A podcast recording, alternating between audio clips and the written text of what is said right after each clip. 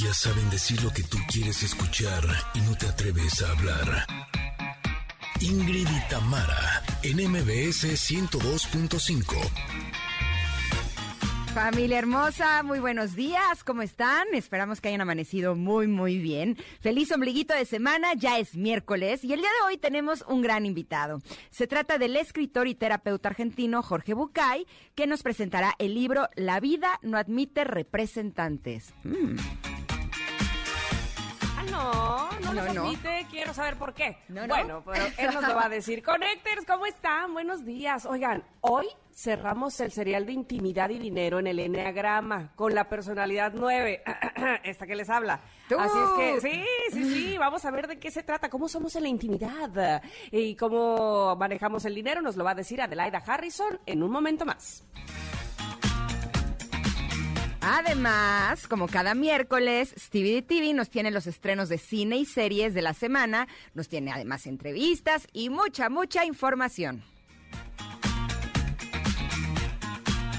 Claro que no puede faltar nuestro mazo del comentarot que hoy eh, elegimos, el que ya conocemos, ya lo verán ustedes, es una muy buena carta, me parece a mí, pero además tenemos música, tenemos regalos, que su, diversión, que, que está Ingrid Coronado, está Tamara Vargas, están ustedes, ya se armó la machaca, así es que por favor quédense con nosotros aquí en el 102.5 de MBS. Arrancamos.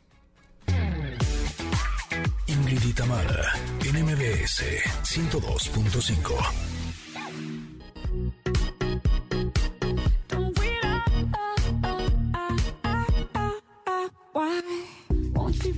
Pues así, con esta alegría, con esta musiquita tan rica, estamos dando inicio a este programa en este miércoles, donde deseamos de todo corazón que ustedes hayan amanecido muy bien. Si amanecieron ah, ah, ah, ah, ah, así como que, ay, más o menos, no se preocupen, ustedes pongan estas dos horas en nuestras manos y nosotros nos encargaremos de llevarles no solamente mucha información, sino también diversión, alegría, actitud y demás. Además, con los invitados que tenemos el día de hoy, uy, uy, uy, uy, uy, debo decirles que ese ánimo se va a ir hasta ribototota y la cosa va a terminar muy bien a las 12 del día. Por eso estamos súper contentas de poder saludarlos a todos ustedes, de abrazar a la gente linda que nos está sintonizando a través del 102.5 aquí en la Ciudad de México. Híjole, pero también qué gusto me da cuando nos escriben en redes sociales, nos escriben de Córdoba, que nos escuchan en FM Globo 102.1, también de Comitán, eh, escuchándonos en Exa 95.7 y por supuesto a todas las personas que nos escriben, eh, que nos escuchan a través de las plataformas digitales, eh, no solamente de diferentes partes de México, seguramente te pasa tan, pero cuando recibo mensajes de Estados Unidos, Europa, eh, Centro, Sudamérica, Canadá. exacto, y que nos dicen, es que a mí me encanta escucharlas y demás, ay, se siente tan padre el hecho de poder tener la tecnología que en esta ocasión eh, nos ayuda a poder estar más cerca de ustedes, así es que gracias, gracias por sintonizarnos. Tamara Vargas, ¿cómo estás? Buenos días. Presente, profesora. Muy bien, muy bien. Eh, feliz. Efectivamente, me pone muy contenta que nos escriban en donde quiera que se encuentren, que hagan eh, uso de las redes sociales, uso de cualquier medio para eh, hacernos saber sus comentarios. Bueno, bueno, bueno. Entonces ahí es donde se vuelve muy bonito o más bonito este trabajo que, que honestamente hacemos para ustedes, como bien lo saben, y con todo el cariño. Entonces, oigan que me gustó esta parte, oigan que no dijeron esta otra, oigan que cuando van a decir aquella, pues para eso estamos. Para eso estamos precisamente. Muy feliz eh, de estar llegando a la mitad de la semana junto con ustedes y con una pregunta del día. Ya que hablábamos de la tecnología, ya que hablábamos de las redes sociales, sean honestos, por favor. ¿Cuál es la primer red social que revisan al iniciar su día? Esa es la pregunta que tenemos para ustedes el día de hoy. Así, levantándose, este, no sé si sea lo primero que hagan, pero cuando revisan redes sociales, ¿a dónde se van primero? ¿A dónde te vas primero, Ingrid Coronado? Eh, pues te va a dar risa porque esta mañana me desperté, abrí, eh, prendí mi celular, eh, vi que estaba la escaleta del programa del día de hoy, vi la pregunta del día y mi respuesta iba a ser Instagram. Ajá. Eh, pero en eso dije, ay, déjenme posteo la, la pregunta y abrí Twitter. Y cuando estaba en ella dije, claro, la primera que hago es Twitter porque ahí es donde pongo la pregunta del día. Entonces mi respuesta es Twitter, aunque eh, soy, yo soy muy visual. A mí me gustan mucho las imágenes, entonces si me preguntas cuál es la, eh, la red en la que más tiempo eh, invierto, si es Instagram, porque la verdad sí me gustan las fotos. ¿Tú, Tam? Sí. Yo creo que la primera que reviso es Twitter también.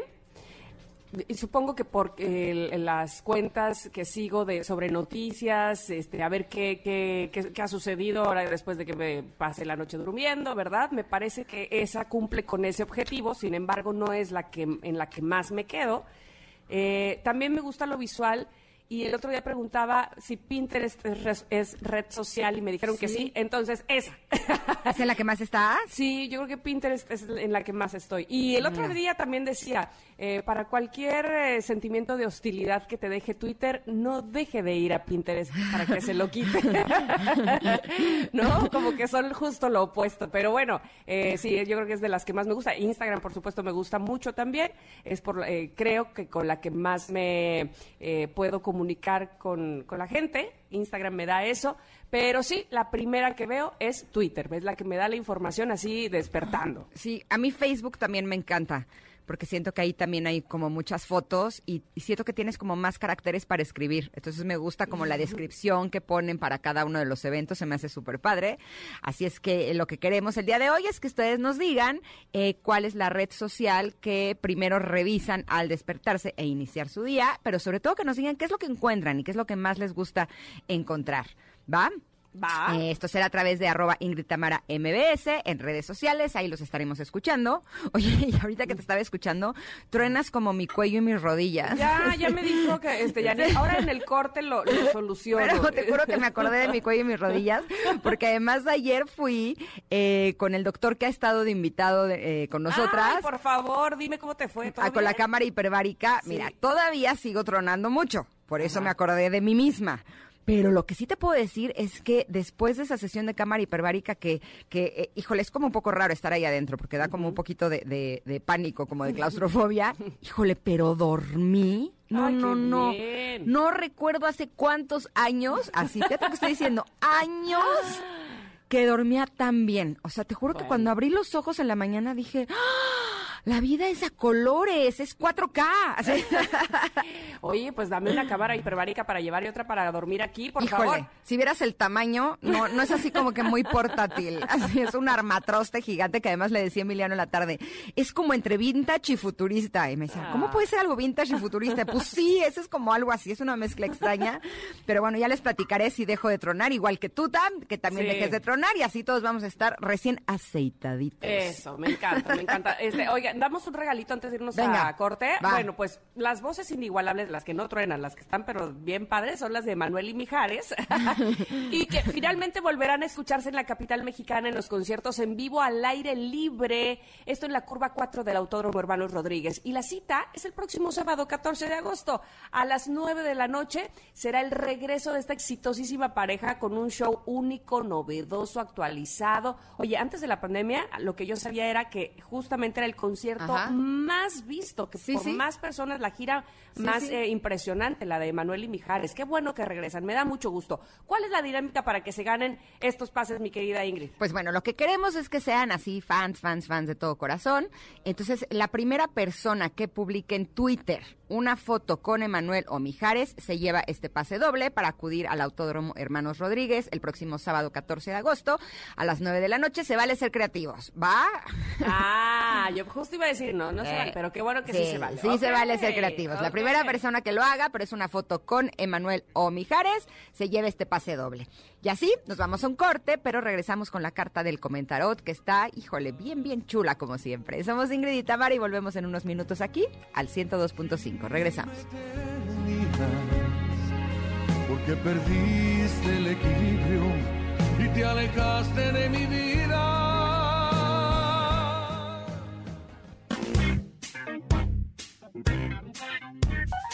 Es momento de una pausa. Ingrid y Tamara, en MBS 102.5.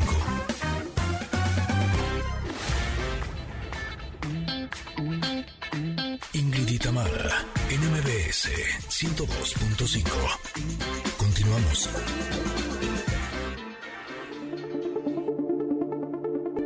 Estamos de regreso. Espero que me digan si aquí solo mis chicharrones truenan o más bien mi micrófono truena, por Sí, favor. sí. ¿No todavía está tro- tronando? sigue Ay, no me tronando. digas. Este, le voy a pedir entonces a Mario que me baje el volumen de micrófono mientras tú presentas la carta al comentarot y lo arreglo. ¿Te parece mejor? Eh, este, pues como tú quieras. así. Porque oírme tronar me parece que no es nada cómodo para los Ahí está un poquito mejor. Ah, Ok. Bueno, va- les voy a presentar primero la carta y tú me dices. Ok. La carta se llama Los ciclos. Y la imagen es el pues, ¿cómo se dice? El espiral este de Fibonacci, ¿no? Que, que representa precisamente esta carta de nuestro oráculo de la sabiduría, con el rostro justo en el centro de, del espiral, y nos habla precisamente de cómo dice la canción que reza, tropecé de nuevo y con la misma piedra, ¿verdad? Aunque según esta carta nos dice que no es cierto, que no es ni la misma piedra y que uno, una vez que vuelve a cometer, digamos, eh, o, o a pasar por la misma historia, en realidad estás como un círculo más arriba o un nivel más arriba, que ya realmente no regresas al mismo lugar al que te habías equivocado la vez pasada, pero siempre y cuando hayas hecho conciencia de eso en lo que te equivocaste. Cerrar ciclos no, no, no siempre es fácil, de hecho es complicado. Eh, no sé si a ti te pasa, Ingrid, pero de repente estás eh, envuelta o dando vueltas precisamente en el mismo lugar, o así lo sientes tú, o así lo siente uno, pues, porque te acostumbras a algo, piensas que así debe de ser, o me parece a mí, y eso también me pasa, empiezo a eh, responsabilizar a otros o a otras cosas de aquello en lo que he caído. Y no es hasta cuando me encuentro a mí responsable de eso que puedo salir de ahí. ¿Tú qué dices? Pues mira, Voy a arreglar mi micro. Ok, ok. Eh, esta carta hay una parte en la que dice, ¿te gustaría saber por qué te está volviendo a pasar lo mismo? ¿Te resultan familiares ciertos aspectos de tus dinámicas interpersonales? Quizá, quizá demasiado familiares. Y sí, justo me hizo remontar a aquellos momentos en los que dices, pero ¿por qué la lección viene otra vez? Si ya la aprendí, ¿no? Eh, eh, me decía el otro día una amiga, estoy cansada de las situaciones que no te matan, pero que te hacen más fuerte.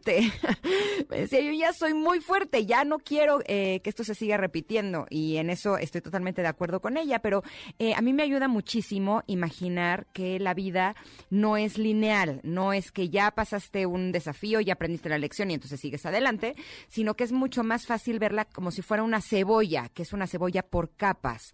Entonces, aunque muchas veces las situaciones parecería que estás regresando al mismo lugar, que te estás enfrentando exactamente a lo mismo, que a veces es el, el mismo diablo pero con diferente disfraz, eh, realmente son capas eh, porque finalmente eh, yo sí soy de las que creo que tenemos como ciertas asignaturas eh, que cursar cada quien en nuestra vida y podríamos decir que cada una de las capas de la cebolla es como un nivel más alto o más profundo. Cualquiera de las dos opciones podría funcionar. Y por eso es tan importante que nos demos cuenta que no estamos pasando por el mismo lugar, porque no se puede pasar por el mismo lugar dos veces.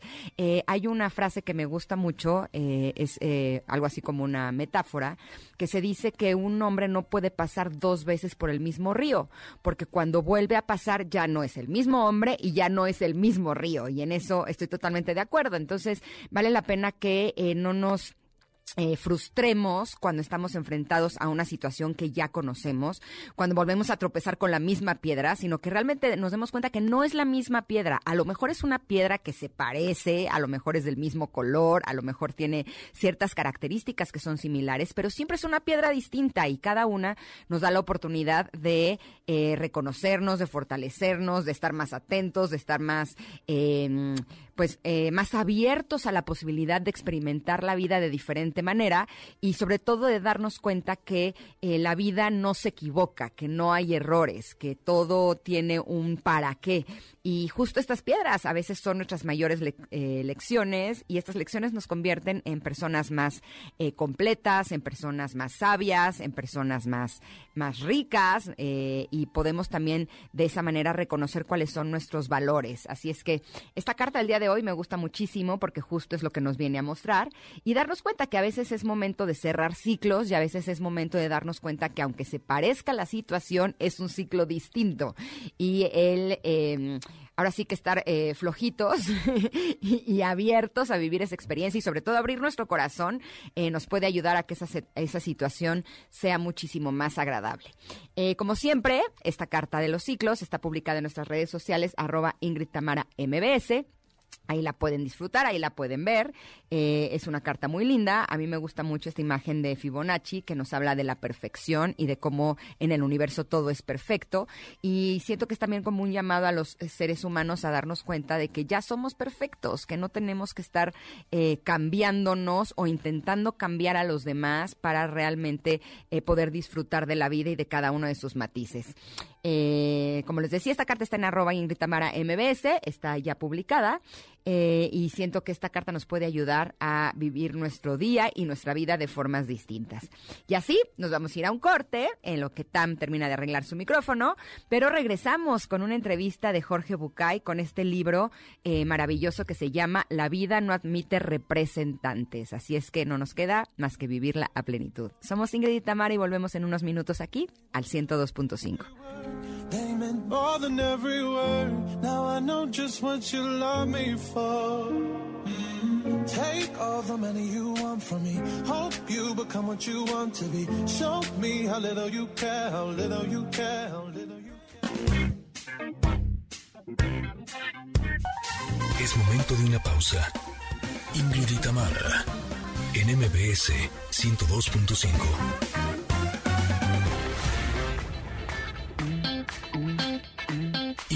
Tamara, NMBS 102.5. Continuamos.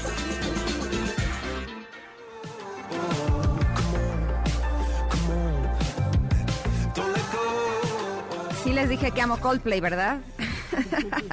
y sí les dije que amo leer también, ¿verdad? Y por eso me siento sumamente contenta del invitado que tenemos el día de hoy. Miren, les voy a platicar un poquito. Él es médico y psicoterapeuta gestáltico. Sus libros son grandes éxitos de venta en todos los países de habla hispana. Además, han sido traducidos a más de 28 idiomas. Él imparte conferencias y seminarios y se ha convertido en uno de los pensadores más influyentes de la sociedad actual. El día de hoy viene eh, a platicarnos de su nuevo libro. Eh, ya lo he estado leyendo, eh, justo platicaremos de eso un poquito más adelante, pero me gustaría compartirles lo que viene de información en la contraportada que se me hizo realmente espléndido. Y dice lo siguiente, nadie puede buscar por ti, nadie puede aprender por ti, nadie puede creer por ti. Nadie puede hacer por ti lo que tú debes hacer por ti, porque la vida no admite representantes, que ese es justo el título del libro de nuestro invitado del día de hoy. Bienvenido, Jorge Bucay. Qué gusto que estés con nosotras. ¿Cómo estás? ¿Qué tal? ¿Cómo les va? ¿Qué tal? ¿Cómo estás? Eh, muy bien, muy contentas de que nos acompañes este día y sobre todo para hablar de este libro que está realmente espléndido. ¿Por qué, eh, ¿por qué este título de La vida no admite representantes? Bueno, en realidad lo, que pasó fue que a medida que yo iba escribiendo los artículos, las notas, los ensayos que componen este libro, mucho antes de que tenga un título, eh, llegué finalmente a, a, un ensayo que tenía esa frase que acabas de leer y que hoy la contrataba. Y cuando llegué a escribir el final de ese pequeño poema o ese pequeño oratorio, o como lo queramos llamar, un decálogo, un mantra, me pareció que ese era el título más indicado, ¿no? Me pareció que nada podía ser más importante en estos tiempos de, tantas pandemias, voy a decir, en estos tiempos de tantas pandemias, nada era más importante que recordarle a cada uno que nadie lo va a salvar, que nadie va a hacer por, eh, por cada uno lo que tiene que hacer cada uno. Nadie se va a cuidar por ti, nadie se va a ocupar de cuidarte si no te ocupas tú, Nadie va a encontrar la solución si tú no peleas para que la solución se encuentre. Nadie va a reacomodarse en la nueva realidad sin que tú lo hagas en realidad. Y nadie puede ir a vacunarse por ti, tiene que hacerlo tú. Eh, hola Jorge, ¿cómo estás? Te saluda Tamara. Oye, eh, en todos estos años que tienes de, escribir, ¿alguna vez, y, te lo pregunto porque sé que Ingrid, que, se, que, está precisamente escribiendo su primer libro y que me comentaba, cada vez que lo reviso, regreso y le pongo algo más porque sé que no soy la misma que escribió ah, eh, cuando empezaba a escribirlo. ¿Tú con tantos años de escribir te ha sucedido esto de, querer regresar y decir, hmm, aquí aprendí que ya no es así, que, que, ahora pienso distinto. ¿Cómo lo haces? Ah, mira, eh, esto, esto, es tan así que a veces no me pasa. Ay, qué tranquilidad. Mira, cuando salió el ejemplo, yo me curé de esto cuando, cuando tuvimos la oportunidad de reeditar eh, Cartas para Claudia, que había sido mi primer libro, y tuve la oportunidad de reeditarlo 30 uh, años después, exactamente 30 años después que se había editado. Y al releerlo, por supuesto, el editorial me pasó el original y me dijo que hay que cambiar. Y había muchísimas cosas que yo ya no pensaba, muchísimas. La más importante, en aquel entonces yo como terapeuta tenía una postura absolutamente hedonista del mundo. Tenía una, visión hedonista de la salud, absolutamente hedonista. Y 30 años después ya no. Y pensé, esto yo no lo escribiría así. Pero me pareció que era jugar sucio, ¿no? Me, parecía, me pareció que era jugarle sucio al lector. Me pareció que el lector tenía derecho de saber que yo hace 30 años pensaba así. Me ocupé de escribir lo que pensaba ahora en otros libros, pero ese libro era así y así había sido escrito y así debía ser respetado. Así que eh, yo no, tengo la tentación de cambiarlo, pero sé muy bien que ya no pienso las mismas cosas que pensaba. ¿no? Yo dejé de, estar eh, sumándole cosas el día que mi editor me mandó una frase de Antoine de Saint-Exupéry que dice, la perfección no se alcanza cuando no hay nada más que añadir, sino cuando no hay nada más que quitar. Así es que estoy en proceso de quitar como escultor para que quede. Bueno, mucho menos poético fue Borges. Ajá. Jorge Luis Borges. Borges tiene una frase que la decía en su curso de literatura en la Universidad de Buenos Aires. Una de las cosas que yo bendigo por haber podido hacer cuando él vivía todavía en Argentina. Eh, en ese curso de literatura, Borges ah. dijo, los autores siempre quieren corregir sus textos. Por suerte, están los editores que les arrancan los libros para que no sigan corrigiendo. Exacto. Sí, es algo así. Oye, Jorge, eh, al adentrarme a tu libro, eh, una de las partes que más me gustó, además de, por supuesto, que el texto, es eh, que usas muchas metáforas y cuentos. Y siento que esa es una manera muy rica en la que podemos entender los conceptos. ¿De dónde sacaste tanto cuento? Porque hay muchísimos. bueno, pero, yo creo que todos los que me leen desde hace mucho saben que esa es una herramienta a la cual yo recurro usualmente. Ajá. ¿Y cuál es tu fuente de cuentos? Este ¿Cómo? ¿Y cuál es tu fuente de cuentos? Bueno, la verdad que hay una fuente infinita de cuentos. Lo que te quiero decir es que no es solo este libro el que está eh, invadido y habitado por cuentos, todos mis libros. De hecho, en los 30 y, mira tú, 32 con este, en los 32, 32 libros que he escrito según mi editor, hay 487 cuentos. Así que mira si hay cuentas, ¿no? Así que... Pero esos los, los eh, escribes tú, o sea, son creaciones tuyas o... Eh, no, no, no, no, de esos tengo la estadística, te puedo decir. De esos apenas unos, eh, no sé, un 20% quizás o menos son de mi propia inventiva. Los otros son cuentos tradicionales que andan de acá para allá, cuentos iniciáticos, cuentos de todos los folclores de todos los pueblos del mundo, cuentos que tienen 300, 400, 500 años mm. y que después yo busqué, eh, revisé, reescribí, adapté, modifiqué eh, y los utilicé para decir lo que yo tengo para decir. Pero originalmente son cuentos que tienen cientos de, de miles de años, perdón, cientos de años la mayoría de ellos. Y estos cuentos han salido de todos los lugares, empezando eh, han salido de las voces de mis abuelos. Mm. Mis abuelos, uno árabe y el otro judío, vinieron a la Argentina trayendo las tradiciones de los pueblos de Oriente, donde todo es motivo para un cuento. Y en mi casa, cuando yo era pequeño, todo era motivo de un cuento. Mi abuelo decía, uh, qué problema, te voy a contar un cuento. Y contaba un cuento de ¡Qué maravilla! Sí, sí, así, así era, así era. Y, la, y muchas veces los cuentos de mis abuelos espero no haber heredado eso también, no tenían nada que ver con lo que yo le había contado. Y entonces decía, pero bueno, eso no tiene nada que ver. Y dice, no importa, pero era bueno el cuento, ¿no? Aquí no se pierde el tiempo. Aquí, por lo menos un cuento bueno te vas a llevar. Sí, pero como siempre yo digo, a veces yo he contado cuentos a mis pacientes cuando yo tenía un consultorio y mis pacientes decían, no entiendo por qué me cuentas este cuento ahora. Y yo le decía, ya vas a entender. ya, se te acomodará a alguna parte de Exactamente. y así pasaba, ¿eh? Así pasaba. Años después me cruzaba con el paciente que me decía, mira, recién hace un mes entendí por qué me contaste el cuento. Ahora sí que no te cura una cosa, pero te cura otra. algo de alguna manera. Exacto. Oye, y en la vida no tiene representantes. Bueno, en lo personal me, vi muy reflejada. Sí soy de las que no suelto una liana hasta agarrar otra. ¿Qué me recomendarías a mí? A mí, evidentemente, no, qué manera mala de decirlo, pero ¿qué nos recomendarías a tus lectores, en todo caso, a través de este libro, cuando queremos o, o, nos apoyamos justo en lianas o maestros o en, eh, no sé, personajes o en representantes, pues, para llegar a otro lado? las lianas están bien. Las lianas no hay, no hay problema con las lianas. El problema es que no te creas que la liana es la que hace el trabajo. Tú tienes que buscarla, tienes que colgarte de ella y además, muy importante lo de las lianas. Porque la liana sirve para ir de un lugar a otro, pero no sirve para seguir. Claro. La liana siempre te puede llevar de un lugar a otro con tu impulso, pero no sirve para seguir adelante. Si tú quieres seguir adelante, tienes que cambiar de lana, de liana o bajarte y seguir andando. Por lo tanto, esa metáfora que has puesto es perfecta para lo que estoy diciendo. Lo importante es el pasajero de la liana y no la liana. La liana es algo de lo cual te vas a valer para poder seguir.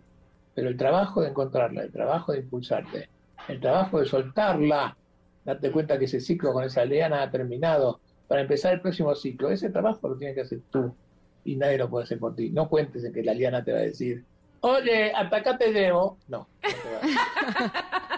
bajan. Además, se... bajan, los que, bajan los que van para Querétaro. Además, se requiere valor y superar tus miedos para eh, soltarte de una leana y agarrarte de otra, ¿no? Finalmente creo que sí, sí es una buena metáfora. Oye, Jorge, eh, yo sé que para un escritor eh, todos sus libros son como bebés, son hijos, porque está puesta el alma, el corazón, ya lo hemos dicho en otras ocasiones, es como desnudarte y poner todo eso que sientes en palabras. Eh, tú eh, tienes una trayectoria muy larga como escritor, pero me gustaría que nos dijeras qué es lo que tiene especial para ti este libro. Bueno, tiene una cosa especial que no tiene ningún otro libro de todos los que escribí. Es el último. Ah. El más reciente, el más, reciente, exacto, ya me había asustado. Y entonces, como es el último, es el compendio de todo lo que aprendí hasta hoy. En el libro anterior hay un montón de cosas que yo no sabía mm. y que sí están en este libro porque ahora las sé. Y esto lo hace, como a todos los escritores, no, no es mérito mío, lo hace muy especial. El último libro de un escritor, aunque no sea el último de su vida, el último libro de un escritor siempre es el compendio de todo lo que aprendió a decir y a saber y a escribir hasta ese momento. Y por lo tanto, siempre es uno de sus dos libros favoritos. El otro, por supuesto, es el primero que escribió. Mm el que lo estrenó como autor. Y el otro, por supuesto, es el que mejor se vendió. claro. ¿Y ese cuál es el tuyo? Eh, depende del país. ¿Pero en general? Eh, depende del país. En México, por ejemplo, mi libro más vendido es El Camino de las Lágrimas. Mira tú, qué cosa. Ahora, ahora eh, te preguntaba al principio de la entrevista sobre eh, este asunto de revisar tus textos y, pensar que has cambiado. Pero ¿qué pasa o, te ha pasado alguna vez que en lugar de pensar que hayas cambiado, que te hayas repetido en algún libro? ¿Ha sucedido? Eh, claro. Bueno, otra vez debo decirte, alguna vez no pasó. en muchos aspectos yo soy diferente y en muchos aspectos sigo siendo el mismo. Y en los aspectos en los cuales sigo siendo el mismo, de alguna manera yo repito las mismas cosas. Yo, yo tengo sobre esto un tema aparte, ¿no? Yo, yo creo que la salud de una persona consiste en hacerse un, un, esquema orgánico de lo que es el universo, que lo incluye a sí mismo, y después ver cómo encajan todas las cosas en esa visión que tiene del mundo. ¿no? Eh, yo creo que uno tiene que ser congruente la imagen que uno tiene del mundo tiene que ser congruente con el mundo. Y entonces en la vida de todos los días tiene que poder encajar cada pieza, porque luego tú te encuentras con una cosa nueva, la sometes al proceso de la imagen que tú ya tienes hecha del mundo. Si va hacia adelante, está todo bien. Pero si se traba y no funciona, hay uno de dos problemas. O algo en tu esquema del mundo no está y tendrás que cambiarlo, o esa realidad no es como tú la ves y tendrás que revisarla, o, lo que es peor, puede suceder, es una excepción. pero tendría que ser una excepción, ¿no? Tendría que ser una excepción para ser considerada como tal, ¿no? ¿Entiendes? En mi esquema del mundo, por ejemplo, nadie es tan importante para ti como tú. En mi esquema es mi esquema, mi manera de pensar. Sin embargo, si tienes hijos, sabes que hay excepciones. Totalmente. Sí, justo. Y ese es el trabajo Pero- muchas veces de los padres, ¿no? Pero es Eh, una excepción, ¿eh? Sí, el voltearnos a ver cuando tenemos hijos, porque estamos generalmente No, no enfocados solo a eso, ellos. sino que además que ellos pueden llegar a ser más importantes que tú para ti. Cierto. Pero ¿y si te pasa lo mismo con tu pareja? Si lo quieres incondicionalmente como a tus hijos y es más importante para ti que tú misma, entonces, entonces los, está- los estás tratando como si fuera tu hijo. olvídate. Exacto. Te estás convirtiendo en su mamá. Ojo. Ay, así, ouch. Esa dolió. Oye, Jorge, en este libro de La vida no admite representantes, algo que también disfruté muchísimo son las fotografías. ¿Esas eh, quién son? ¿Tú eres el fotógrafo? o- No, no, desafortunadamente la estética fotográfica no está dentro de mis habilidades, la verdad. No, no, desgraciadamente no. Lo que sí, lo que sí me voy a hacer cargo y me voy a hacer responsable de que elegí cada una de esas fotos. Ok, ok. Decir, no las saqué yo, pertenecen a bancos de fotos de todo el mundo, pero no las, no las, no las elegí, no las, no las tomé yo las fotografías, Ok. porque hubiera sido perder un recurso importante como que la estética acompañe el libro. ¿no? ¿Por qué? Es decir, ¿por, por qué hacer yo lo que otro puede hacer mejor que yo si yo lo puedo elegir? ¿no? Ujú.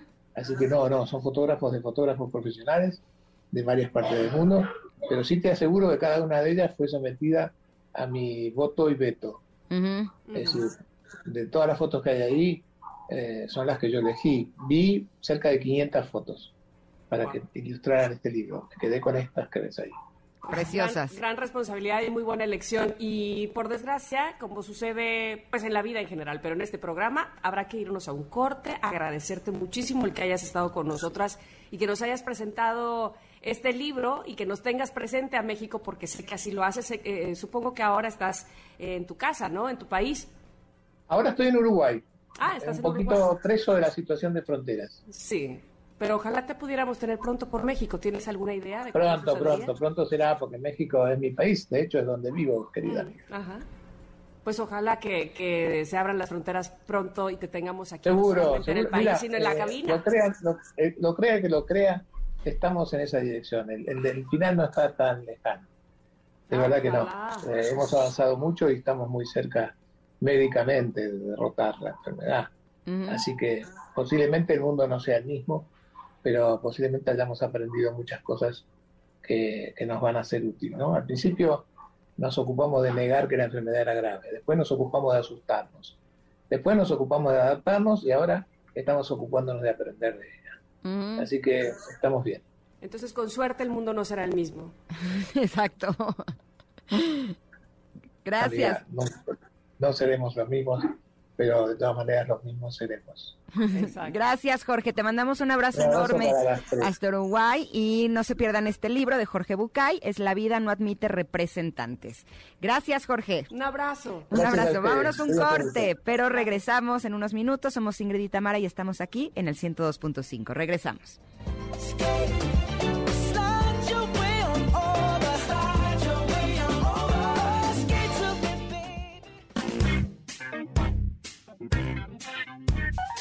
Es momento de una pausa. Ingrid en MBS 102.5.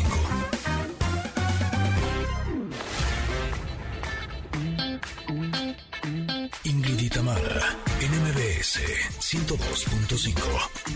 Continuamos. Ingrid y Tamara, en Conexión Retro.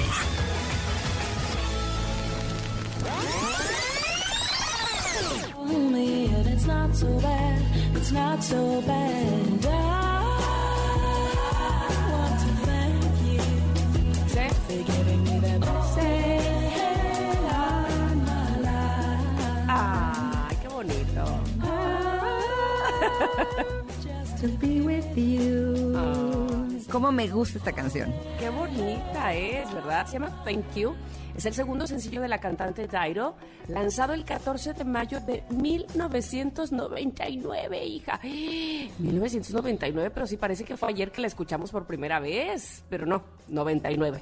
Y la canción hizo su primera aparición en el 98, en la banda sonora de Sliding Doors, aunque no fue lanzado como sencillo hasta principios del 99 y ya más tarde aparece en el álbum debut de Dairo, No Angel, convirtiéndose en el mayor éxito del álbum y yo diría que de la cantante también. ¿Tú qué dices? Sí, sí, sí. Yo también digo lo mismo. Y las muestras de la pista se presentaron en la canción Stand de Eminem, que también me encanta esa versión con Eminem, me gusta mucho. Sí, a mí también. Eh, Daido o Dido, eh, como quieran ustedes decirle, escribió la canción inspirada en su novio, que es el abogado Bob Page, con quien se comprometió en 1999, pero terminaron su relación el año siguiente. Esta canción también fue versionada por el trío mexicano Flans en su álbum Hadas de ¿Sí? 1999, bajo el título en español de Gracias. ¿De veras? Sí, a ver si la tenemos. Estaría bueno, ¿no? No la recuerdo con Flans, ¿tú sí? No, no, no. Tampoco. Ni, ni sabía yo, fíjate. Fíjate, fíjate. Fíjate qué cosa. Oye, pues Thank You alcanzó el tercer puesto en el Billboard Hot 100 de los Estados Unidos, convirtiéndola hasta la fecha en el sencillo más exitoso de eh, Dairo precisamente en ese país. En el Reino Unido también alcanzó el puesto número 3. Ahí está, ahí está Flans. Ajá. Ah, a ver.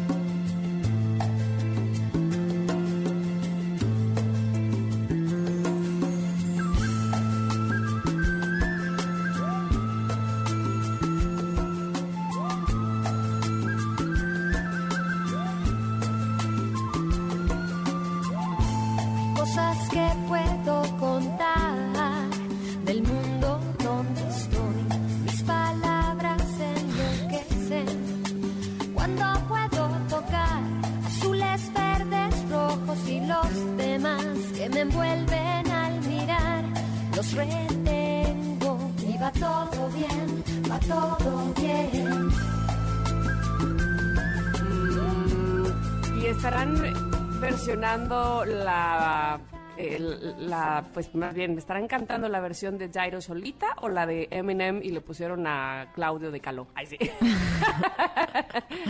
¿O qué habrán hecho? Yo digo que es la de Daido, porque incluso tiene hasta como una flautita ahí que es como eh, de prehispánica, ¿no? O sea, sí le metieron el toquecito eh, latino-mexicano, ¿no? Ujú, Ajá, ¿te gustó? No, gracias, ya, ya, ya lo dijiste todo, creo. Ya me dijeron tu cara cuando lo oíste. Pu- Pues, ¿para qué te digo que sí, sí, no? ¿A ti te gustó? Este, no, no, no tanto, la verdad, no tanto. Pero bueno, a lo mejor necesitaba oírla más, este, ya me la buscaré. Ay, eres un amor, Tamara. Démosle otra oportunidad. Otra oportunidad. Ah, órale. Maestro, Ah, órale. Por favor. No, no, no, yo creo que sí está bien. Te la- se la puedes dar si quieres a ratito en la tarde. Por eso te digo, la voy a buscar a ver qué. Y mira que soy súper fan de Flans. O sea, Sí, no, sí, sí. ahora sí que no es personal. Nada más esta versión me gustó más la de Daido Sí, y la de. Eminem. Seguro. Pero en fin, eh, nos estabas diciendo que en Reino Unido también alcanzó el puesto número ah, 3. sí, sí, sí. ¿Tú, tú crees? Este, eso estuvo muy bien. Y luego la transformó en un sencillo más exitoso en ese país hasta el lanzamiento de White Flag. Y en el año 2006 fue certificado con el disco de oro en los Estados Unidos. Exactamente, es una gran canción. eh, si no conocen la música de Daido, los invitamos a que lo busquen en plataformas digitales porque tiene canciones espléndidas. O sea, yo soy de la que pone sus discos así completitos. Todas las canciones son buenas, es eh, música súper rica para acompañar. Así es que eh, es Daido, se escribe D-I-D-O y yo sé que la van a disfrutar muchísimo. Pero ¿qué más pasó en 1999? Bueno, pues resulta que el primero de enero en la Unión Europea entra en vigor el euro como moneda única en 12 países. Órale. Mm, mira, el 13 de enero, el popular basquetbolista Michael Jordan deja la NBA. ¡No! Sí. Así, en noticias importantes, el primero de marzo se estrenó la novela mexicana Rosalinda, la cual es hasta ahora la última novela de Talía, no hombre, que ahora sí ya puedo dormir tranquila. Ay, bueno, entre que este, la Unión Europea se cambió al euro y Rosalinda, ¿qué va a pasar con este mundo? El 20 de abril en los Estados Unidos, dos jóvenes, Eric Harris y Dylan eh, o Dylan perpetran la masacre del Instituto Columbine. Ay, recuerdo, por supuesto, esa desgracia, resultando 13 muertos y más de 20 heridos. La masacre provocó un debate sobre las leyes de control de armas, las subculturas y el acoso. El 13 de mayo en México se inaugura el primer centro de rehabilitación infantil Teletón, CRIT en el Estado de México. Ay, que hacen un trabajo bien lindo, la verdad. Sí, sí, sí, sí, sí, totalmente. Eh, luego les digo que el 7 de junio en la Ciudad de México asesinan al humorista, actor y conductor mexicano Paco Stanley. Híjole, fue horrible. Nada más de acordarme, se me vuelve a revolver el estómago. El 8 de junio, en los Estados Unidos, sale a la venta el disco Californication de los Red Hot Chili Peppers. Nadie me cree que soy fan de Red Hot Chili Peppers, pero me encantan. No, si te sale re bien el Give It Away. Give it away, give it away now, give it away, give it... No, hombre, la de Other Side, no, hombre, soy Ah, súper fan. también. De hecho, la de Other Side forma parte de mi selección musical en karaoke. Claro, es de mis éxitos. Sí, Y le pones coreografía, o sea, si le pones onda acá. o nada más Claro, yo hago mis shows y tengo hasta mis luces, así, en mi casa, te juro. No, hombre. Ay, quiero estar ahí. Oigan, 22 de julio, ¿saben qué? En. Estados Unidos Microsoft crea el servicio de mensajería Messenger. Uh, Uy, hijo. uy, uy. Bendito momento. Oigan, vámonos a los nacimientos incómodos, eh, porque ya nos vamos. Eh, resulta que el 11 de enero de 1999 nació Cristian Nodal, cantante mexicano eh, y fiancé de Belinda. Ándale. Oye, y el 9 de noviembre, Carol Sevilla, actriz y cantante mexicana, a quien entrevistamos hace muy poquitos días, también es de 1999. Y ahora sí, nos vamos a ir a un corte, regresamos rápido porque saben que tenemos la segunda hora de este programa y entre lo que tenemos está el enneagrama y la personalidad 9, cómo se comporta o cómo nos comportamos en la intimidad y en el dinero. Vamos a ver. Bueno, pues después del corte lo sabremos. Somos Ingrid y Tamara en MBS.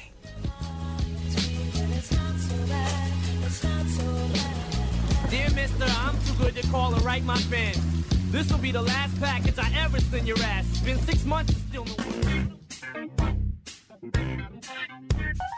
Es momento de una pausa. Ingrid y en MBS 102.5.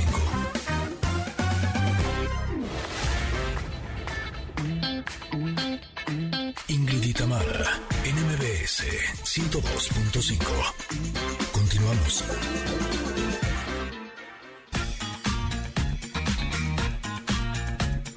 el escritor terapeuta argentino Jorge Bucay y recordemos algo de lo que nos compartió. En aquel entonces yo como terapeuta tenía una postura absolutamente hedonista. Tenía una, visión hedonista de la salud, absolutamente hedonista. Y 30 años después ya no.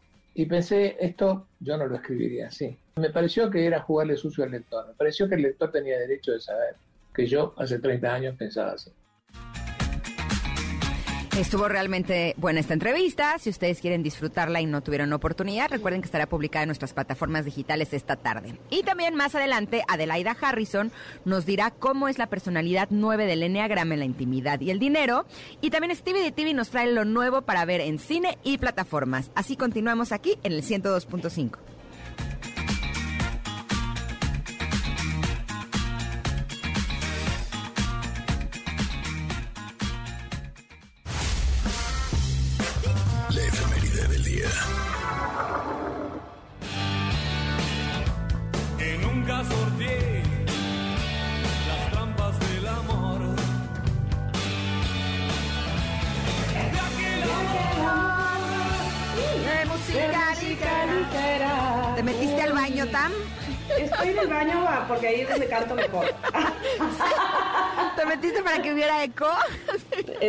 porque si no, no siento que, que estoy cantando. Ahí es donde me, me lanzo de artista yo, cuando me, cuando me baño. Oigan, bueno, pues, disculpen ustedes que parece que estoy en el baño. No estoy en el baño, se los aseguro. Estoy bien. Asegúralo, asegúralo. Ya te vi. Y ahorita, y ahorita se oye el, cómo le jalas. la cadena. Bueno, solo un tiempito así, créanme, nada más en lo que arreglo mi micrófono. Oigan, pero ¿por qué empezamos con Gustavo Cerati? Porque hoy estaría cumpliendo 62 años el líder de Soda Stereo, que nació, sí, el 11 de agosto, pero de 1959. y por desgracia él murió el 4 de septiembre de 2014 luego de permanecer cuatro años en coma por un accidente cerebrocardiovascular isquémico. Pero Cerati fue uno de los músicos más influyentes del rock en español, no nos queda duda a ninguno. Híjole, la verdad es que la música de Soda Stereo sí me encanta. O sea, Sí. Sí es de los artistas eh, de rock en español que, híjole, yo creo que sí es mi favorito, ¿eh? No se me ofendan los demás, pero sí es mi favorito. Oigan, y también el día de hoy es el séptimo aniversario luctuoso del gran Robin Williams, primerísimo actor, ganador de un premio Oscar. Eh, ¿Siete sí, años? Sí, qué rápido, ¿no? También eh, ganó cinco Globos de Oro, un premio del Sindicato de Actores, dos premios Emmy y tres premios Grammy. Eh, lo recordamos por películas como La Sociedad de los Poetas Muertos, Patch Adams, Más allá de los sueños, En busca del destino, Papá por siempre, híjole, entre muchas otras. Y es muy triste porque eh, Robin se quitó la vida el 11 de agosto del 2014. Eh, resulta que él padecía demencia con cuerpo de Levy. Eh, sus síntomas son similares a los del Alzheimer y el Parkinson, y esto es lo que lo orilló al suicidio. Una pena, una gran pérdida para el mundo del espectáculo, pero eh, nos dejó un gran legado porque sus películas, por lo menos en lo personal en casa, lo disfrutamos muchísimo.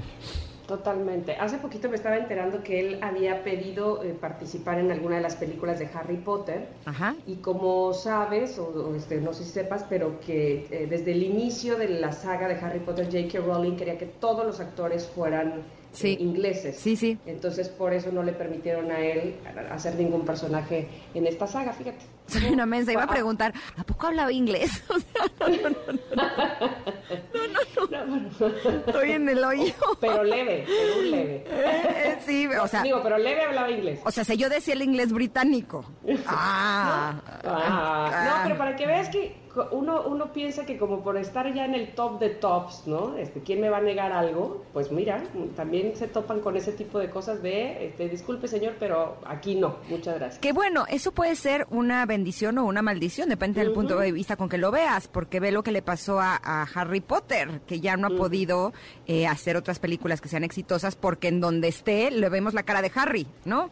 Entonces a lo mejor eso no hubiera sido bueno en la carrera de Robin Williams.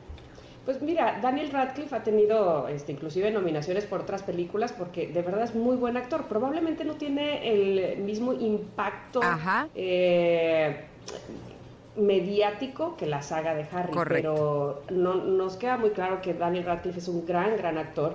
Eh, en fin, ya, ya le llegará otro momento seguramente de ese impacto en, en- en su famosidad.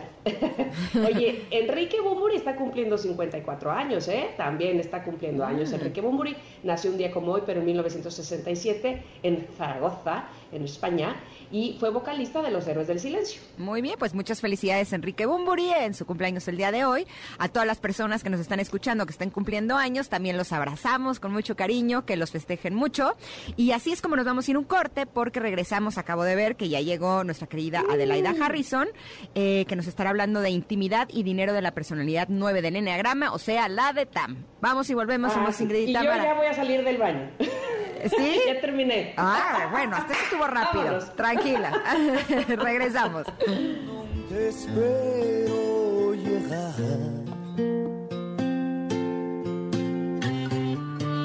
En un ataúd guardo tu tacto y una corona.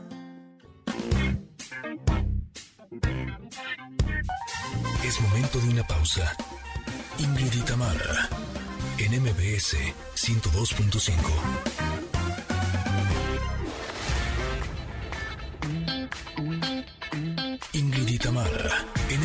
MBS 102.5. Continuamos. Enneagrama. Nueve formas de ver la vida. Descubre la tuya.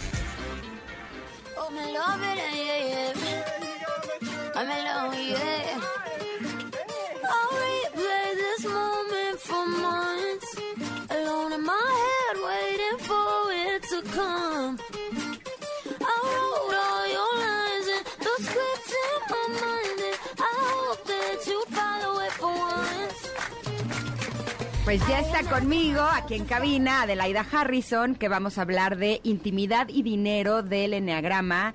eh, en la personalidad número 9. Eh, recordemos qué es lo que les pasa a las nueve personalidades que describe el enneagrama con el tema de la intimidad. Si ¿Padre? quieres, claro. Venga. Eh, al número uno, que son los perfeccionistas, les incomoda la intimidad. Claro. Eh, al número dos, que son los serviciales y cariñosos, eh, invaden con su intimidad. A los ejecutores y exitosos, que son el número tres, no les da tiempo. A ratito te Están atiendo. ocupados. Exacto. A los cuatro, que somos los creativos y románticos, nos encanta la intimidad, pero nos perdemos en los demás. Al cinco, que son los observadores, eh, son los callados, les da terror. Eh, a los seis, eh, que son los cuestionadores, dudan si abrirse o no, por lo que se vuelven muy selectivos. Los siete, que son los optimistas y soñadores, aparentemente les gusta, pero como que no, no se les da tan bien. Eh, a los ocho, que son los protectores, les gusta tocar un momento la sensibilidad y la ternura, pero no por mucho tiempo. Pero a ver qué le pasa a la personalidad número nueve, Ade, bienvenida. Así es, porque además es la mía y la tuya, Tamara. Ándeles, Sí, tengo ¿qué a dos. Ándale, El ándale, ataque de las nueve. Así yo es. te digo, yo te digo.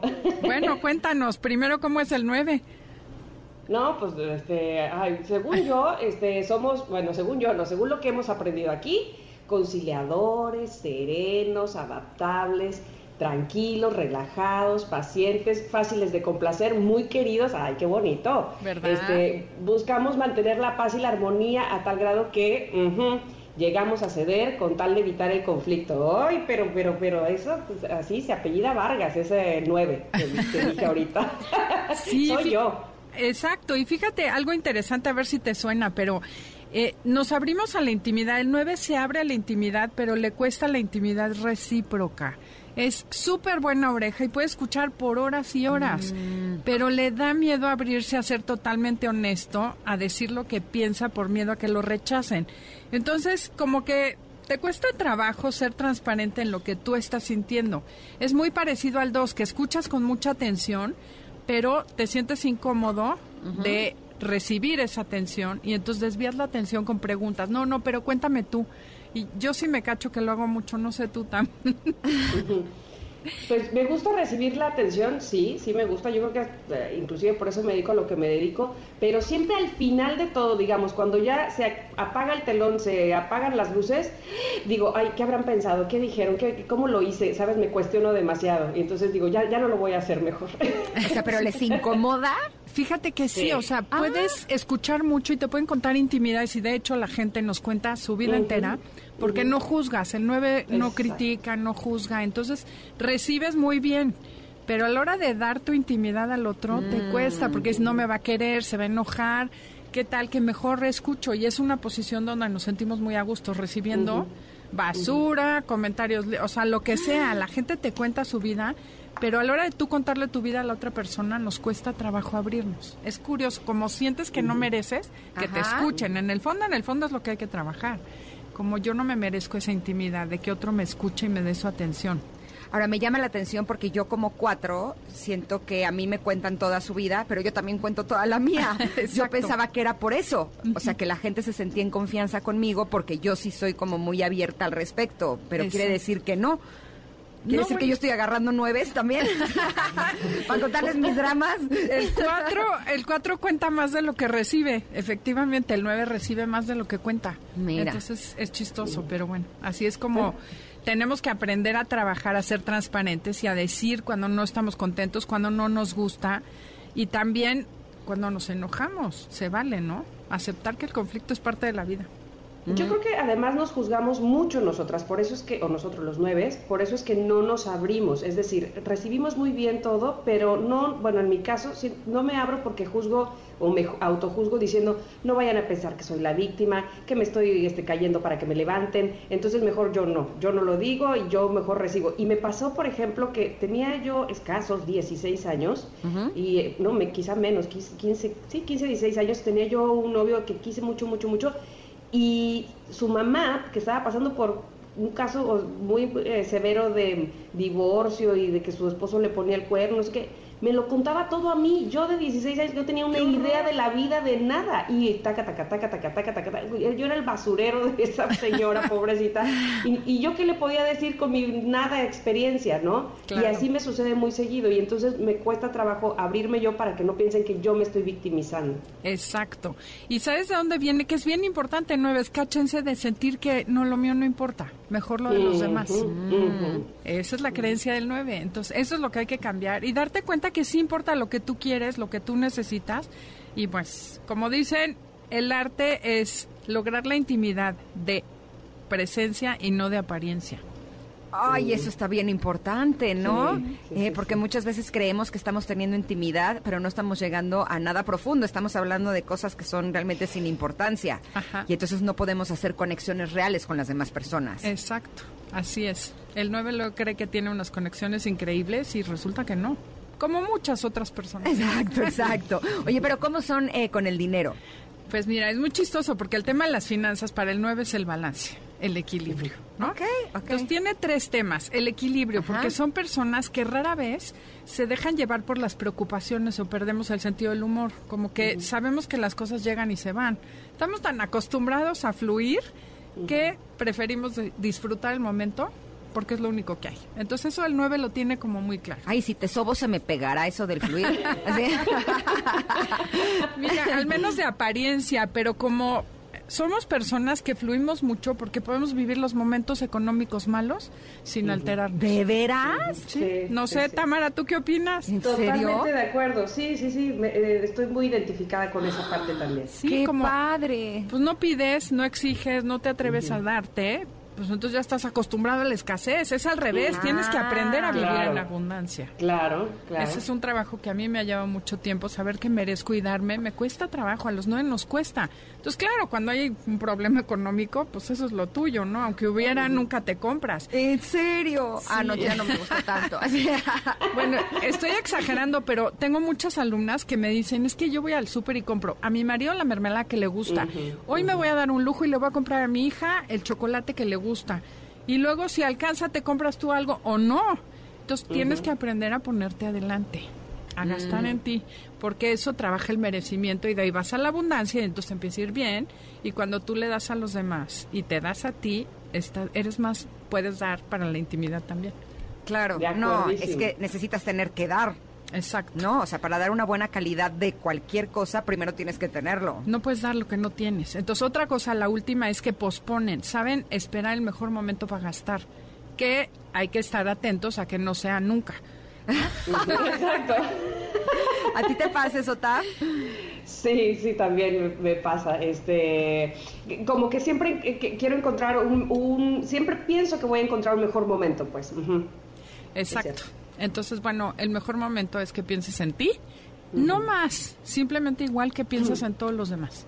¿O están buscando mejor precio? Es que yo tenía una Ah, amiga sí, que siempre bueno. se quería comprar una blusa y decía, no, no, porque yo creo que la próxima semana me la voy a encontrar a mejor precio. Claro. Y ya para cuando llegaba sí tenía mejor precio, pero ya no había su talla. Exacto. ¿En serio? Muy triste. Es eso, el 9 está acostumbrado a la sobra, la marca, eh, la manga, comprar de manga, ¿no? Es ver la manga, la etiqueta y si te alcanza, o sea, no te das el gusto de decir, esta me gusta, me la merezco. Ese es el trabajo que hay que tener con el 9, aprender a darte. Y entonces si tú vives con un 9, impúlsalo a que se dé gustos, a que se gaste en sí mismo, que se dé que gaste en él porque es mm, tiendes a fluir mucho y somos muy cómodos. Si te pones a ver, tener un 9 junto, o sea, yo fui la esposa perfecta hasta que dije yo también quiero. Claro. ¿No? Pones a todos atrás y los hijos como, ¿por qué mi mamá? ¿Cómo? Entonces Ahora, ¿por qué cuesta. quiere? Claro, cuesta trabajo meterte en el esquema familiar de tomar decisiones económicas y no económicas al mismo nivel que todos. Pero somos nosotros, ¿eh? No son los demás. Y tiene que ver este, eh, con, con un asunto de, de tomar responsabilidad, ¿tú crees, por ejemplo? Nos cuesta trabajo asumir responsabilidad, es decir, que ponernos en primer lugar nos pone en toma de decisiones. Claro, y genera conflicto. Y el Exacto. conflicto incomoda. Entonces es más fácil ponerte en segundo plano y además siempre te deben el favor. Entonces inconscientemente también te cobras por otro lado. Porque acuérdate, el cerebro siempre cobra las facturas pendientes. Y eso es lo que el 9 no vemos, como que somos lindos, buena gente, somos encantadores, pero de repente te cansas y también puedes cobrar facturas de manera pasivo-agresiva. Ahora, eh, yo tengo un hijo nueve, eh, el otro es siete. Entonces, el 9, o sea, de veras es lo más conciliador del mundo, es un pan. Pero de pronto el otro día llega y me dice, Ma, es que, ¿qué crees? Que juntamos nuestros ahorros, los ahorros de, de Paolo y los míos, ¿no? Y entonces le digo, ah, como que dije, no creo que eso sea como muy equitativo, ¿no? Porque finalmente a Luciano ya se le cayeron todos sus dientes, entonces nada más del ratón debe de tener más, ¿no? Sí. Cuando me dijo las proporciones, o sea, te juro que dije, es que es una broma. Y le dije, pero es que ese, o sea, ese negocio no te conviene a ti. Sí, pero no me importa. ¿Realmente no les importa? No, es como yo no merezco más, pues con eso me conformo. Eso es lo que tienes que trabajarle a tu hijo, por ejemplo. un, un ejemplo, fuimos una vez de viaje, mi papá nos dio 25 dólares para comprar algo. Y vi una muñeca hermosa que con tax costaba 26. Le pedí un dólar y me dijo, no, te dije 25. Desde ese día, porque es trabajo que he hecho, me di cuenta que yo decidí que no merecía más que lo que me quisieran dar. Y el resto de mi vida voy así, el cerebro así se forma. Entonces a los hijos en general, Enrique Corbera dice que les des más de lo que te piden. A hijos, hijos, pero a tu nueve, Ajá. siempre dale más. Sí, o sí, sea, sí. más te mereces. Sí, sí, sí. Sí me explico, a estos niños hay que generarles el que merecen, el que hagan, el que vean por ellos, porque si te acomodas, eso es acomodarte, es fluir y posponer el conflicto. Mejor sí, con tal de estar bien con mi hermano, pues doy mis ahorros, no importa que sean más, Pero- porque el 9 es como muy desprendido en ese sentido. Y eso ¿Y le digo, qué? no te dejes, eso no te conviene, ¿sabes? Sabes que yo he aprendido, eh, en todo caso, también a este asunto de la, de la confianza en, en mí misma. Eh, Yo creo que eso ha, eh, ha contribuido a que salga de ese no merecimiento. Claro. A, a confiar en mí, este, por un lado, y a que el conflicto en realidad no pasa nada si lo confronto, si lo enfrento. ¿Qué, qué- qué- qué- puede ser lo peor que me puede pasar? No, no se va a explotar mi casa, no nos vamos a divorciar nadie, ni te vas a ir de la casa. O sea, porque, por- sí, porque entonces eh, eh, tenerle tanto miedo al conflicto es eso, no agarrar responsabilidad y no, y no creer en que tú puedes solucionar un conflicto. Tienes toda la este, razón. Sí, sí, sí. Y además, ¿sabes qué? Si un- te das cuenta como nueve que un conflicto pequeño te ahorra uno grande, porque los problemas que te generan no enfrentarlo a tiempo es mil veces peor, se te hace una bola de nieve. Entonces, Sí. como es tener siempre en mente eso, ¿no? De que tienes que enfrentarlo ahorita y eso te va a ahorrar muchos más problemas. Y el Sí. último tip, para que no se nos vayan tristes los nueve, porque van a decir, qué horror, qué personalidad tan fea. No. No. ¿Sabes qué te hace? Te hace generar un chorro de talentos. Porque como no te atreves a pedir o exigir o ponerte en primero, dices, no, bueno, yo averiguo cómo. Te metes a internet y sabes entonces editar, pero sabes hacer X cosa y aprendiste Word y aprendiste otras cosas por ese miedo. Entonces, bueno, tiene compensaciones, pero sí, definitivamente tener- es ponernos en el mismo plano que todo mundo. Sí, y vivir con un 9 sí es una delicia. La verdad, Sí, o sea, sí, sí. es eh, paz, armonía y tranquilidad total, Exacto. pero sí es importante que los que los estamos acompañando, pues sí les digamos que merecen todo, Sí. que no se dejen, que no, es estarlos como guiando hacia ese otro lado. Así como eh, hay otras personalidades, hay que decirles bájale dos rayitas. ¿no? No eres tú el único que merece. Exacto. Exacto. Eh, no, a otras hay que decirle, mereces esto y más, y claro, y demás. O sea, cuando a mí mi hijo nueve me dice, ma, quiero tal cosa, Directo. o sea, no hay discusión. O sea, porque digo, es que me pide una cosa al año. Ok. O sea, Eso cuando me es la, buenísimo. O sea, cuando me la pide, es como, ay, hasta gusto me da, claro, con gusto, si quieres dos. O Sí. sea, fíjate también preguntarle un día a cualquiera, por ejemplo el miércoles, ¿qué se te antojaría hacer el fin de semana? Y ya no vuelvas a decir, porque la presión de tener opiniones encontradas no es buena, pero que te diga, "Ay, quiero ir al cine a ver tal cosa. Y el sábado le dices, oye, tú me dijiste el miércoles que querías ir al cine, vamos a ir todos al cine. Es como hacerlo sentir importante. Sí te escuché, sí te vi, porque el 9 dice las cosas de una manera que no impone. Entonces no le dan importancia a los papás y luego llega el fin de semana y ¿qué quieren hacer? Y ya se- él no se atreve a decir, dice, quiere ir al cine, pero el ochito gritó más, entonces acabas haciendo lo que el ocho quiere.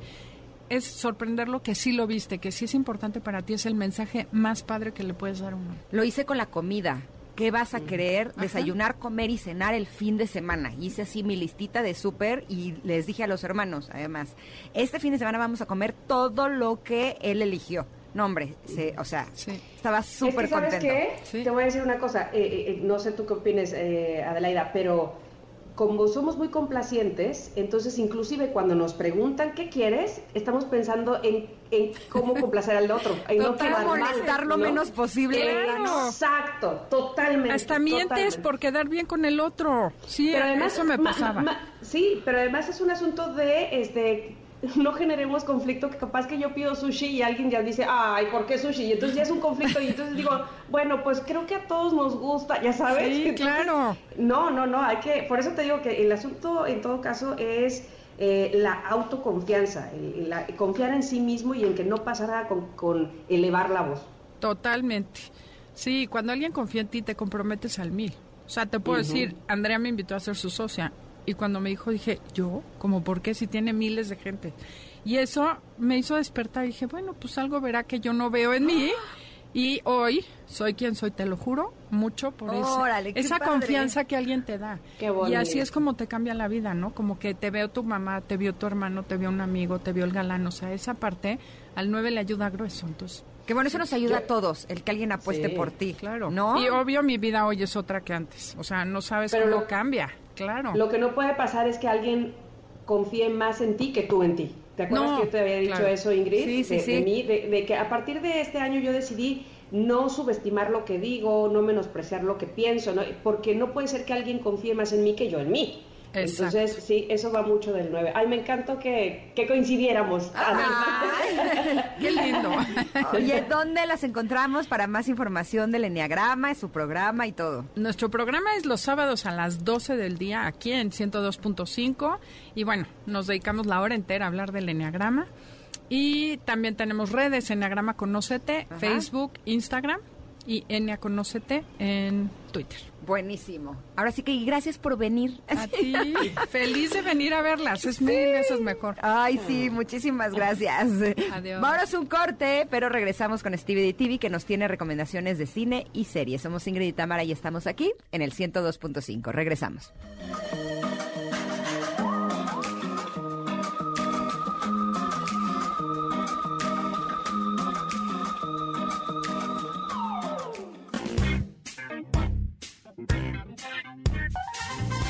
De una pausa.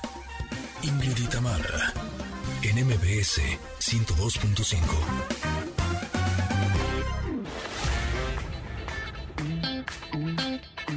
Ingrid y Tamara, en MBS 102.5. Continuamos. Cine y series, al estilo de Stevie de TV.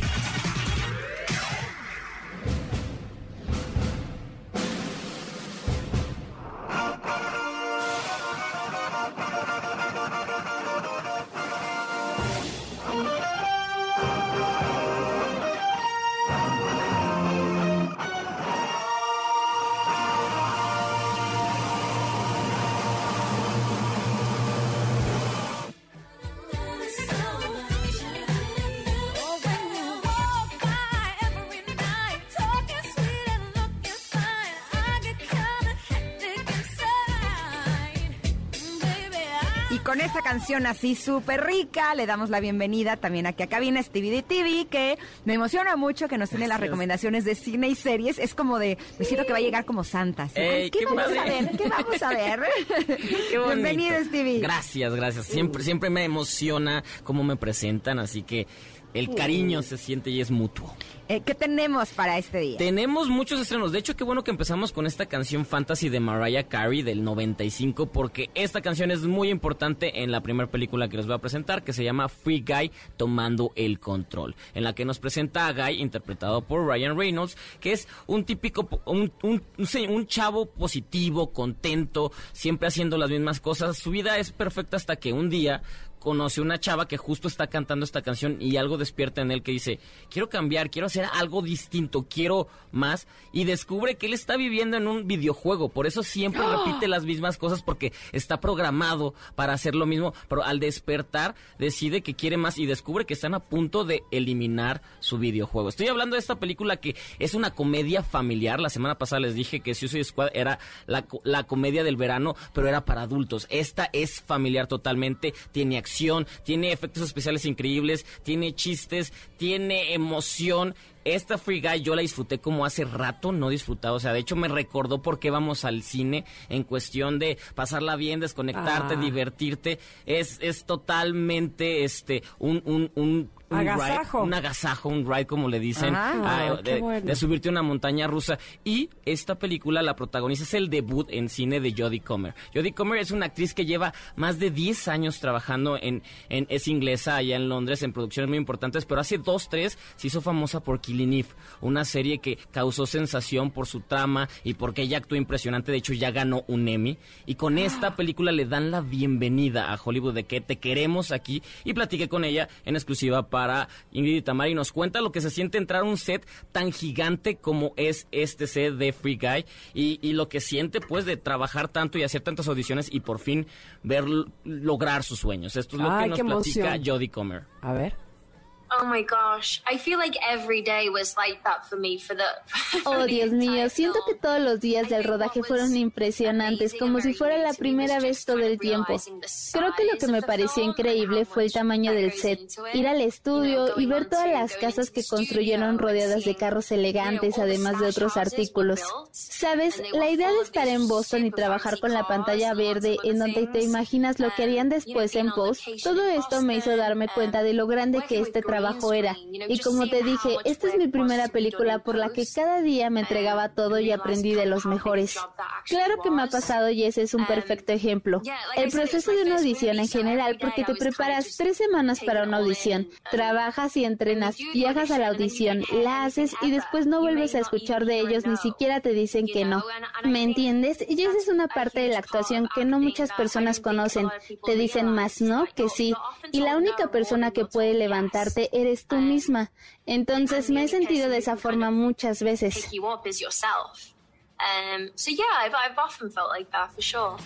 Oye, me causa gracia que dijiste la trama de la película porque vi los cortos ahora que fui al Sí. cine con mis niños y ahorita estoy cayendo en cuenta que por verlo a él no puse atención de que se trataba la película. Claro, entonces ya tienes un pretexto, pero tus hijos, lleva a tus hijos, la van a pasar increíble. ¿Sí? yo la disfruté y, y sé que la, la gente, es que tiene, tiene este humor y tiene esta cualidad que, que te mete y te sumerge y a pesar de que si no juegas o eres conocedor de los videojuegos, de todos modos vas a entender porque es la historia de sobrevivir, es la historia de tratar de ser mejor, es la historia de luchar por algo distinto y por luchar por todos. Ay, quiero verla, Sí, quiero sí, verla. sí. Venga. Y, y Jodie, Free Guy. Free Guy y Jodie, y en la próxima película va a estar con Matt Damon y con, y con Ben Oh. Affleck, dirigida por Ridley Scott. O sea, ella ya la están perfilando para ser la próxima gran estrella de Hollywood. Juvenil. Está chulísima. Sí, está chulísima. Les estoy trayendo puras promesas. Hace poquito ver, a, a ver. Jake, a Jake Sí. Whitehall, ahora ellas, y próximamente cuando vean figuras grandes van a decir, ah, los escuché primero. en Eso. Ingrid Tamara". Venga. Obvio. ¿Qué otra recomendación Otra tenemos? recomendación y pensé en ti, pensé en ti, Ingrid, porque Uh. es- entrevisté a Alexander Ludwig. Si quieren googlearlo, van a decir. No, a ver, "Oh". no pienses en mí. Cuando lo entrevistes, llévame. Ya o sea, ¿cómo? No pensaste lo suficiente en Ingrid. Exacto. Ya, sí, es que todavía por la pandemia no se puede, No pero si no, con gusto. sí. Te paso el video y lo, y lo puedes ver. Alexander Ludwig es un actor que lleva 10 años, pero se hizo muy famoso por la serie Vikings o Vikingos, donde interpretaba al rey Bjorn, que es, es el rey de los vikingos, y que se hizo una serie popular a nivel Game of Thrones. O sea, no tan masiva, pero sí muy, muy popular. A mí me gusta más. ¿A ti te gusta? Vikingos que Ah, Game pues of Thrones, la verdad. Entonces, justamente, ya que terminó Vikingos, Alexander ahora protagoniza una nueva serie que se llama Hills, que estrena este domingo. Hills es el nombre que se le da en inglés a los rudos en la lucha libre, porque esta serie se enfoca en el wrestling o la lucha libre americana, que es un juego totalmente distinto al, al de nosotros, sí muy parecido, pero con unas unos códigos totalmente distintos.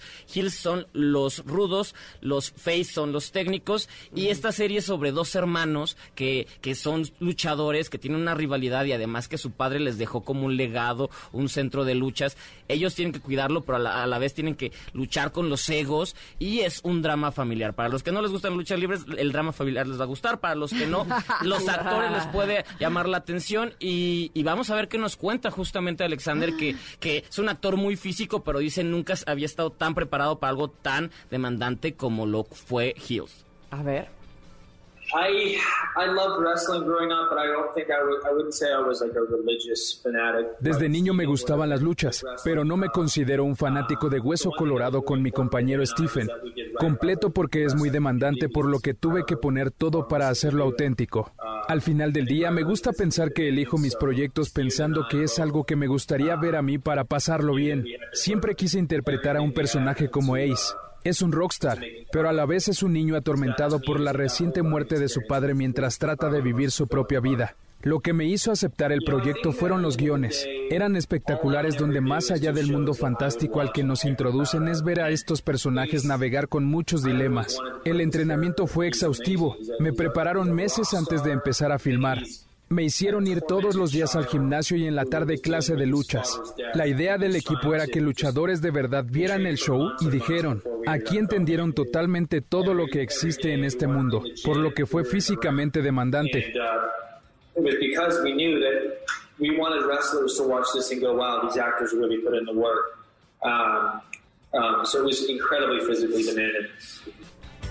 Que diga que fue físicamente demandante después de haber hecho toda la saga de vikingos. Sí. O sea, ¿cómo estará esto? Que, que es un actor que tiene músculo sobre músculo y le costó trabajo, wow. Exacto, ¿no? ¿Qué nos deja a nosotros Ya ahí? sé, ya y sé. las luchas de vikingos eran fuertísimas. Eran fuertísimas. Y pues bueno, esta serie se estrena el domingo en la plataforma Stars Play para que le, para que la vean y disfruten. Y, y bueno, aquí tuvimos un- otra exclusiva aquí con ustedes. Perfecto, y nos vamos a ir un corte, pero regresamos con más recomendaciones, Claro que ¿va? sí. Somos Ingrid y Tamara y estamos aquí en el 102.5. Regresamos. Es momento de una pausa. Ingrid y Tamara, en MBS 102.5.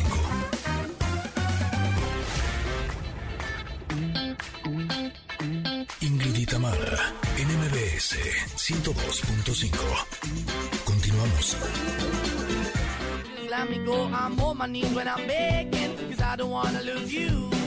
Aunque me encanta esta canción, prefiero escuchar las recomendaciones de. Stevie antes de que se nos acabe este programa. ¿Qué más tenemos, Stevie? Muy bien, y, y vamos a presentar ahora la segunda temporada de Modern Love. No sé si vieron la primera. Me encantó. Es, es lo máximo. Modern Love es, es una serie que está basada en una columna del New York Times donde gente de Estados Unidos o de cualquier parte del mundo le, ma- escribe sus historias de amor. Que no tienen que ser eh, hombre o mujer, pueden ser padre e hija. O sea, historia, el amor tal cual. Y la primera temporada tuvimos a Anne Hathaway, tu- tuvimos a grandes actores. Por eso esta segunda se espera con gran con mucha emoción y entusiasmo. Cada episodio es distintas historias que al final medio conectan. No es lo importante que conecten, sino que es lo que nos están contando, más o menos medio. Para y cruzan, pero como les digo, no es, importante. Pero en, este- en esta ocasión tenemos, por ejemplo, a Lulu Wilson, tenemos a Kit Harrington, al que conocimos gracias a Game of Thrones, tenemos a Anna Paquin, ganadora del Oscar, tenemos este a Lucy Boyton, tenemos muchos actores, a Minnie Driver, y cada uno va a estar contando estas historias de amor. Es una serie que, como le fue también a la primera, la, la están empujando a que se convierta ya en, en algo, algo de nosotros, algo que nos venga a dar un apapacho en, en este, pues, año y medio tan fuerte que hemos pasado. Es divina esta serie, te voy a decir que me gusta. Uno, Dime. que como cada capítulo es una historia distinta, no es de que te sigues, Exacto. ¿no? sí puedes ver uno y ya. Así lo vi, primero vi uno y otro, así Ajá, tal cual. ajá. Y otra cosa que me gusta es que como te muestra las diferentes formas de amor, Sí. empatizas en cada uno de los capítulos con los diferentes personajes. Y eso es, es como súper rico. Eh, Totalmente. sí, es una gran serie. ¿Cuándo se estrena? Este viernes se estrena en la plataforma azul esta donde puedes comprar cosas en línea en esa plataforma. en esa plataforma, pero todos ya saben cuál. En esa plataforma se estrena la segunda temporada. Véanla, en, en verdad. Y como di- dice Ingrid, si no has visto la primera, no importa. Puedes empezar a ver la segunda y después pasearte a la primera. El episodio de, la, de Anne Hathaway de la primera me encantó en cuestión de que pude entender lo que pasa a una persona cuando está en, en cuestiones de- depresivas o bipolaridad. O sea, te lo manejan de una manera tan bien que llegas a a entender est- estos factores y, y, de, y de todas formas la carga del amor es lo importante. Wow, buenísimo. ¿Qué más tenemos antes de irnos Y- rápidamente? Y rápido para los jóvenes, adultos y también niños, Warif se estrenó hoy en, en la plataforma de La Casa del Ratón. Warif es una serie animada que nos presenta... Hay que buscarle maneras. Muy bien, muy bien. Es, es- es- es esta historia que nos presenta a los superhéroes que conocemos pero animados, con las voces originales. Pero ¿qué sucedería si en lugar de que Steve Rogers se convirtiera en el Capitán América, mejor se, lo, se convierte en la gente Peggy? O sea, ¿qué pasa si en lugar de que a Spider-Man le picara la araña, le pica a otro personaje más. De eso se trata de qué sucedería si otros obtienen los poderes y se vuelve una locura. Es una comedia, pero a la vez tiene momentos de acción con las voces originales y, y eso emociona porque justamente sale Black Panther, que bueno, ya sabemos todos que, que el actor falleció, pero él pudo trabajar en esta serie y su voz está. Así que aquí podemos encontrar el último trabajo de, de este actor para emocionarnos a todos. What If es totalmente una fantasía que no conecta con el uni- universo y eso está padre porque What If, ¿qué pasaría así? Y eso, de, de eso trata, se estrenó hoy y todos los miércoles va a salir un nuevo episodio. Ay, qué maravilla. Oye, pero ya nada más nos queda tiempo para un regalito que nos tiene. Claro, les vamos a dar regalos de Black Widow, esta película que, que rompió récords en taquilla. Pero estos regalos los vamos a dar en la cuenta de Twitter de Ingrid y Tamara. Así que empiecen a seguirla, arroba Ingrid y Tamara, porque es un, un- un kit para convertirte en espía. Trae ¡Ah! tapete de yoga, trae cuerda, es una maleta para, para el gimnasio, gorra, trae muchas cosas padrísimas para convertirte en un espía. Así que lo vamos a dar en la cuenta de Twitter, arroba Ingrid y Tamara, ¿verdad? ¿Cómo le hacemos? Ahí, ahí- ahí la- ahí las vamos a dar, ahí justamente sigan y ahí se van a dar las instrucciones. Ah. Apúrenle antes de que escriba yo y me lleve mi tapete de yoga, ¿eh? Se los dije. ¿Dónde te encontramos, Stevie? Arroba Steve de TV todos los miércoles aquí en Ingrid y Tamara. Yay. Gracias, Stevie. Hasta luego. Oiga, nosotros ya nos vamos, pero se quedan con Pontón, con su programa de estilo de vida digital, que el día de hoy hablará de cámaras para monitorear bebés, niños y adolescentes o hasta Mm. adultos mayores, ¿eh? Buenísimo. Ok, también hablarán de prótesis hechas en México para personas que han perdido algún miembro de su cuerpo. Así es que no se pierda Pontón en unos minutos. Y nosotras nos despedimos. Muchas gracias, Ingrid. Gracias a ti también, Tam, y a ustedes, Connectors y equipo. Nos escuchamos mañana. Que tengan un hermoso día. Bueno, bye. Bye, bye.